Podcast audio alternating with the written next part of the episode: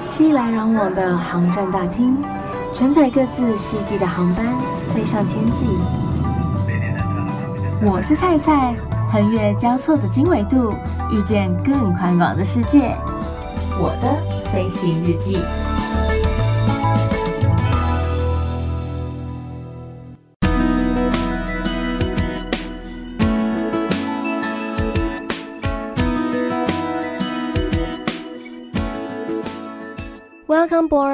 收听我的飞行日记，我是空姐菜菜。今天菜飞了一个长城线，那这个长城线比较不一样的是，因为它不是 daily flight，它不是每天都有飞的航班，所以它停留在外站的时间稍微多添了一点久一点。所以呢，有时候空服员飞到这个班的时候，都会趁机去别的地方稍微玩一玩、看一看，然后来个 local tour 这样子。那天，我跟我朋友一起在这个班机上面执勤，然后载到一位客人。我朋友很坏心，他就说他觉得他长得很像《星际大战》里面的尤达大师。Anyway，他就是一位老人家。然后他上来呢，他就是自己一个人。我们一开始也没有就是觉得哪里奇怪，因为一个人搭机的老人家其实也蛮多的，就可能会想要到处四处走走啊、晃晃什么的，所以也不觉得说有什么值得怀疑的地方。但是后来送完餐，大家吃完饭之后呢，我们就把灯光调暗，方便大家休息嘛。他就开始在客舱里面走来走去哦，从经济舱，然后再绕到别的舱等，甚至是到商务舱，就被商务舱的姐姐说：“哎，奇怪，这个客人不是商务舱的客人，他怎么走到这里来了？他完全就像是座舱长一般，这样子巡视整个客舱，哎。”然后后来我们就说，嗯，不好意思，因为不同舱等可能没有办法走到前面去哦，还是要请您稍微注意一下这样子。他就哦，好好好好好。然后没想到在回程的时候又载到这位客人，就对他印象很深刻，因为他的讲话，然后还有他的行为，你也不是说怪，但是就会觉得很妙。好比说，在轮休期间，大家在休息的时候，他跑到后面的厨房来，然后跟我同事讲说，可不可以帮他点眼药水，点人工泪液？我想说哈，点人工泪液不是就是个人可以完成的事情吗？但既然他提出了这个要求，我们想说可能老人家手抖吧，没有办法瞄准自己那个眼球，所以没有办法对准这样子。我们说好，没关系，帮他点。然后他就坐在他自己的位置上面说：“你放心，我眼睛会睁很大。”然后我朋友就觉得，到底现在是什么状况？因为很少人提出这样子的要求啊。然后呢，他又在巡视了一次客舱，就是又走来走去的。当时有另外一位客人正在跟我的同事要水喝，所以我同事就在倒水给他。那这位尤达大师站在我旁边，就看着这一切，所以我就想说他是不是也要水？我就说，请问有需要些什么吗？然后他说时间，我现在这个年纪最需要就是时间了。那因为这句话你知道吗，有一个老人家说出来，你不免会往比较坏一点的地方想。可是当你这样想的时候，你就觉得这样好像有点触他眉头，所以我也没有接话。没想到他自己又接下去讲说：“我活到这个年纪啊，我现在什么都不缺，最缺的就是时间，最需要的就是时间了。”然后我同事就为了想要停止这个话题，所以他就是附和他说：“是是是，对，时间，嗯，需要时间。”然后等到他走掉了之后，我们就互看了一下，想说：“天哪，这位老人家还好吗？就是他是真的肺腑之言，想要讲出这番话的吗？还是他在调侃他自己呢？”到了要准备下机的时候，我们都会跟每位客人说谢谢再见，或是谢谢慢走什么等等的，感谢大家的搭乘。毕竟乘客也算是我们的衣食父母嘛。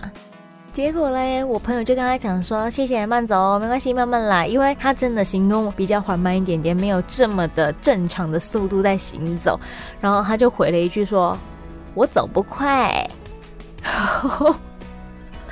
我在对面看到这一切，我就快笑翻了。我想说，这位老人家怎么这么可爱啊？然后他后来还叫我朋友帮他拿包包，说他要背这样子。我说，嗯，好了，能够帮助他的也就这么一些了。希望他未来的旅程，然后未来的人生可以过得更顺遂、更开心一点点。他说他那一趟飞这么长程线，其实是为了要参加同学会。我觉得这也是一个蛮令人开心，然后。呃，你为了一个同学会，然后这么长途跋涉到了海外这样子。跟着我们一起飞去，跟着我们一起回来，也算是一种缘分吧。毕竟真的啊，我觉得要在飞机上面载到重复的客人，或是说载到自己的亲朋好友们，在没有说好、在没有桥班的情况之下，真的不是一件很容易的事情。这都是种缘分啊。其实搭飞机的时候啊，有蛮多的旅客有一些特殊的需求，好比说是孕妇。这些准妈妈们要搭飞机前啊，都要准备一些相关文件。首先，我们会先建议这些怀孕的准妈妈们主动告知航空公司说你已经怀孕了，然后预计在搭飞机的时候，你怀孕的周数以及胎数，请这些怀孕的旅客们随身携带医生开立的注明预产期诊断证明文件，或是妈妈手册来当作为一个辅佐证明的文件。如果说啊，这些准妈妈们隐瞒自身孕期或是身心状况，导致航空公司的航程受到了影响，因而产生的成本，包括了像是转降啦、延误求偿等等之类的，航空公司将有权保留法律追溯权。这个时候，应该会有人想说啊，怀孕不就是大肚子吗？大肚子怎么会看不出来？如果说她只是胖，不是怀孕呢，这很尴尬哎。因为我之前在当地勤的时候啊，我在帮客人 check in，那我看他衣服就是有点宽松，又有点微胖这样子，我就只是稍微用委婉的方式来问他说：“嗯，不好意思，请问一下，叉叉小姐，请问您是有怀孕吗？”然后他就也很尴尬说：“嗯，没有哎。”这不就是整个很糗吗？然后有些人可能又觉得说更小灯羞气，进而对你提出客诉，该怎么办？所以你要自己懂得如何去判断。而且啊，有些人她怀孕，但是她肚子就真的不是这么明显，她又没有胖四肢，脸还是这么的尖瘦，你根本就不知道她怀孕呐。然后她要穿个宽松的衣服这样子，但是有人就会想说，那她为什么要隐瞒？因为他想要去国外生个外国宝宝，有个外国护照的国籍呀、啊。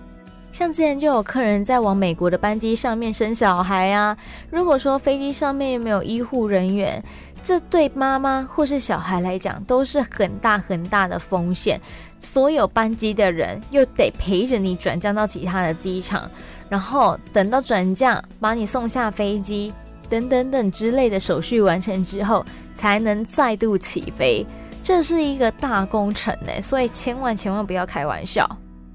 特别是啊，每一家航空公司都有不同的要求。像目前的国籍航空，如果你怀孕二十八周以上的旅客，需要备妥适航申请书、诊断书。那这个诊断书必须写清楚，说你目前怀孕的周数以及胎数、预产期、健康情形等等之类的。备好之后呢，联系航空公司的定位中心，然后转交给医务部门来审查，确定你是可以搭飞机，是适航之后才能来搭机。那这个适航申请书以及诊断书呢，必须是由合格的妇产科医师在出发前的十天之内所申请而来的。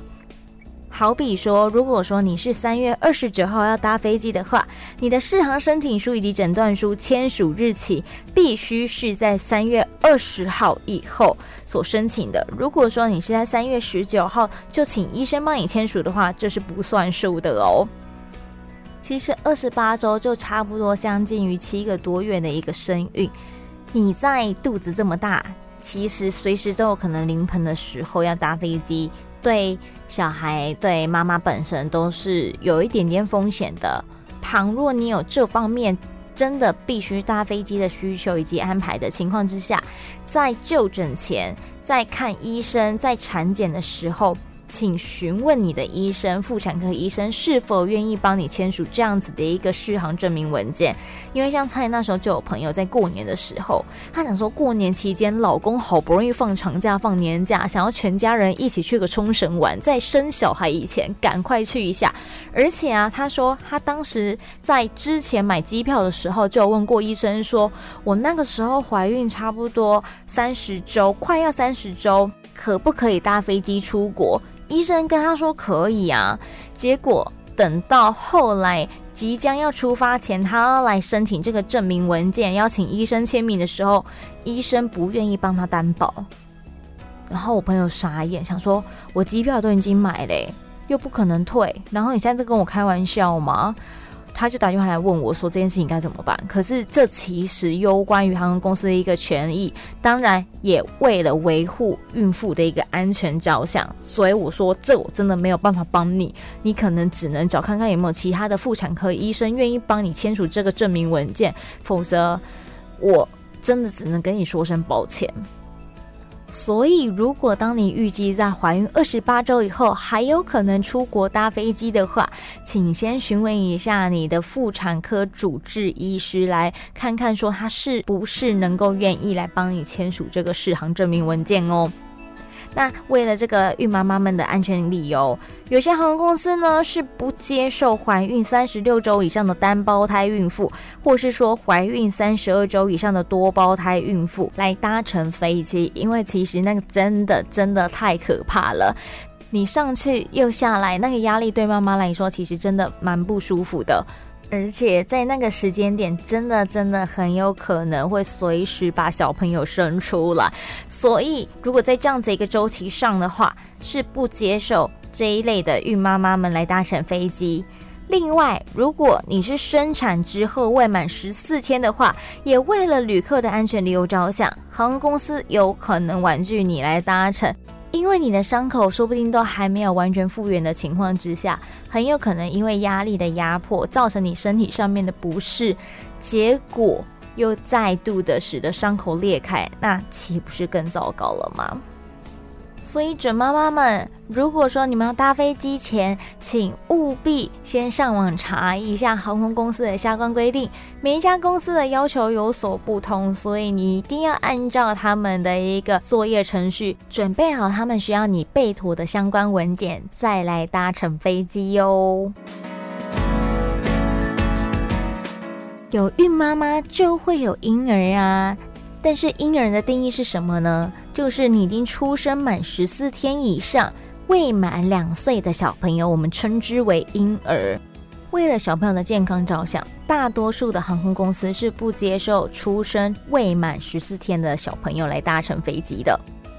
但是菜很讨厌碰到一种状况，就是明明你的小朋友就已经两岁以上了，其实要大不大，要小不小的，然后起飞降落的时候不愿意坐在自己的位置上面，坚持要抱着他，就说什么把他放下来他会哭啊，他会闹啊，然后怎么样什么之类的啊。我想说，到底是你的小朋友哭闹重要，还是他的安全重要啊？如果今天只是因为他会哭会闹，没有办法沟通的话，你就要抱着他起飞降落，到时候万一真的出事了怎么办？你是不是要怪到航空公司的头上来讲说，诶啊，他有没有叫我系安全带？啊，他有没有叫我一定要把小朋友放着？就是你知道那是给谁的一件事情吗？所以后来啊，如果我又碰到这样的客人的话，我一定会讲到说，让旁边的客人都听到我有跟他说，请他把小朋友放在座位上面，用安全带系好，不要用抱着的方式，因为他已经是满两岁以上的小朋友，不是两岁以下的婴粉了，请他坐在自己位置上面，这是为了他的安全着想。倘若在这样的情况之下，他还是坚持抱车，那最后决定权交由座舱长来决定。我个人是不会再去干涉这件事情了，以免到时候乱七八糟，那边一直争执不下，然后导致真的已经要放轮降落了之后，还没有处理完这件事情。那请问其他客人怎么办呢？大家都想下飞机呀。然后有些航空公司、有些飞机机型有提供一定数量的壁挂式婴儿挂床的服务，但是因为婴儿挂床它有它的尺寸限制，所以您的宝宝必须符合航空公司的要求，好比他的身高、他的体重等等之类的，才能申请这样的服务。那如果你有这方面的需求，也请麻烦联络航空公司的客服人员，由他们来帮你做一个处理的动作，然后来审核你是否可以来。使用他们婴儿挂床的一个服务，那因为机舱里面可以提供的隔板座位以及婴儿挂床数量有限，所以呢，个人啦，会建议你说你在定位的时候就先提出需要这个婴儿挂床的要求，以免说其他人已经先抢走这个名额了，你即使比他早订票也都来不及了啦。那带婴儿搭飞机最常碰到的两种状况，第一个不外乎就是婴儿车了。到底婴儿车可不可以带上飞机啊？其实呀，你的婴儿车可以直接拿到登机门来做托运。然后等到到了对站之后，再来看各站的规定，是不是可以直接在机边提领娃娃车？如果不行的话，就是跟行李一起来提领。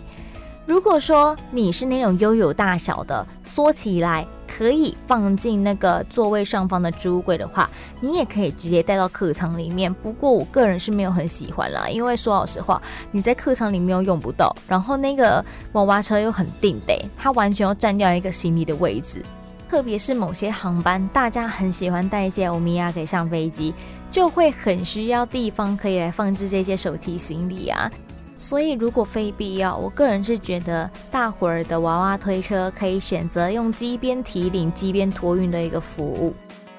另外一个问题是，我跟我的另外一半可以带两个婴儿上飞机吗？有时候啊，可能生得太近了，所以导致两个小朋友都还没有满两岁，那这样子是可以的吗？是可以的哦，两个大人带两个婴儿上飞机是可以的，但是请注意你们的座位不可以坐一起。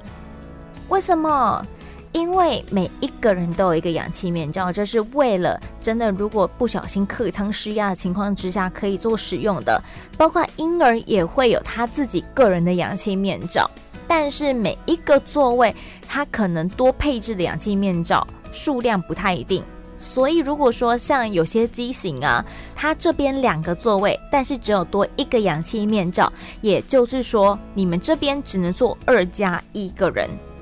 ，total 三个人。那你带了两个婴粉，是不是就是变成四个人了？那有一个婴儿，谁不要用那个氧气面罩？不可能嘛！所以如果说当碰到这样的情况之下，我们通常都会把他们中间隔一个走道，让他们坐在两边，这样子才有办法都有氧气面罩可以做使用。另外一个状况是，一个大人可以自己带两个婴儿上飞机吗？答案也是可以的，只是。如果说你要一个大人带两个婴儿同行的话，其中一位婴儿必须购买站位的儿童机票，不能买婴儿机票。而且这个站位婴儿呢，必须坐在安全座椅上面，以维护他在航程当中的安全。所以没想到，原来婴儿搭飞机也有这么多需要注意的地方吧。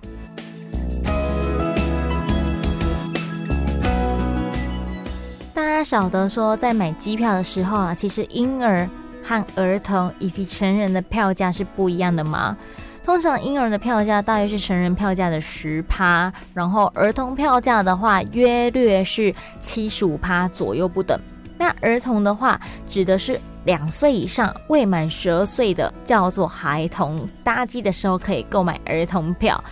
但是啊，有一点需要注意的事情是，他们要搭飞机的时候，必须要有成人旅客陪同，不可以自己单独搭飞机。那如果说他真的有这样的需求，必须自己一个人搭飞机到国外的话，该怎么办呢？他可以向航空公司申请儿童单独搭机旅行的服务，我们简称叫做 UM（Unaccompanied Minor），UM 就是儿童单独旅行的意思。爸妈或是法定监护人必须签署儿童单独旅行的同意以及免责书，才可以申请这个儿童单独旅行的服务。那因为他年龄的不一样，所以收费也会有所不同。定位呢，必须在班机起飞前，每一个航空公司不太一定，但至少要给人家作业的时间。像有部分的航空公司就是要求四十八小时，有些就是要求七十二小时，不一定。但是当然是越早申请越好啦，让人家有充足的时间可以来做准备嘛。那这些单独旅行的小朋友们呢，通常爸妈带到机场 checking 完之后，我们会请爸妈先在机场等候，等到班机确定起飞离开了台湾。再行离开机场，以免说班机发生任何状况的时候，好比说延后起飞啊等等之类的，我们还可以赶紧联络到爸妈，请他们来带回。Check in 完报到完之后呢，会有一位我们的地勤人员负责将小朋友带通关，带入管制区，然后带到我们的登机口，交由我们登机门的同仁。等到准备登机了之后呢，再将小朋友的文件以及小朋友本人交给我们的座舱长或是该航班的机组人员，让他们知道说，这一位就是我们今天的单独旅行儿童、单独旅行的小朋友，请他们多加注意。等到到了目的地之后，也会是由我们的空服人员交接给我们当地的地勤人员，然后再由地勤人员带通关，交给最后目的地接送的人。那这个接送人呢，在出发前的时候，我们都会有他的资料，所以到了当地的时候，我们也会核对他的身份，以免有一些不肖人士想要做一些不法勾当，甚至是不对的事情。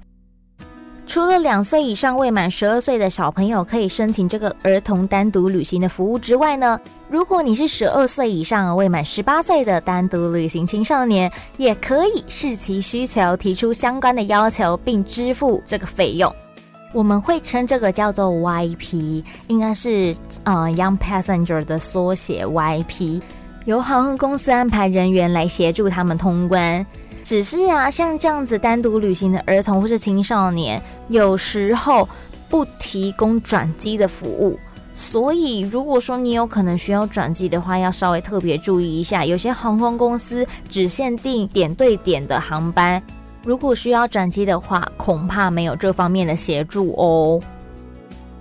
总之，不论你是孕妇、准妈妈，还是说你要携带婴儿上飞机。亦或者你家里有可能因为一些个人原因，像是要去国外念书啊、探亲啊等等之类的，必须单独自己一个人搭飞机的儿童、青少年等等，绝大多数的传统航空公司都有提供这方面的服务，当然也有这方面的限制，请大家在搭乘飞机的时候务必先查询好相关规定，以免说在 check in 报到的时候被拒绝登机。如果你喜欢今天的节目，欢迎到 Apple Podcast 给予五颗星的评价。Enjoy 的朋友们也可以用电脑下载 iTunes 给予评分哦。倘若你有其他更好奇、更想知道的地方，或者说你想要更贴近一点我的生活的话，也都欢迎上 Facebook 或是 IG Instagram 上面，请你搜寻“我是菜菜”，欢迎登机。我是菜菜，欢迎登机，按赞、留言、私讯、分享。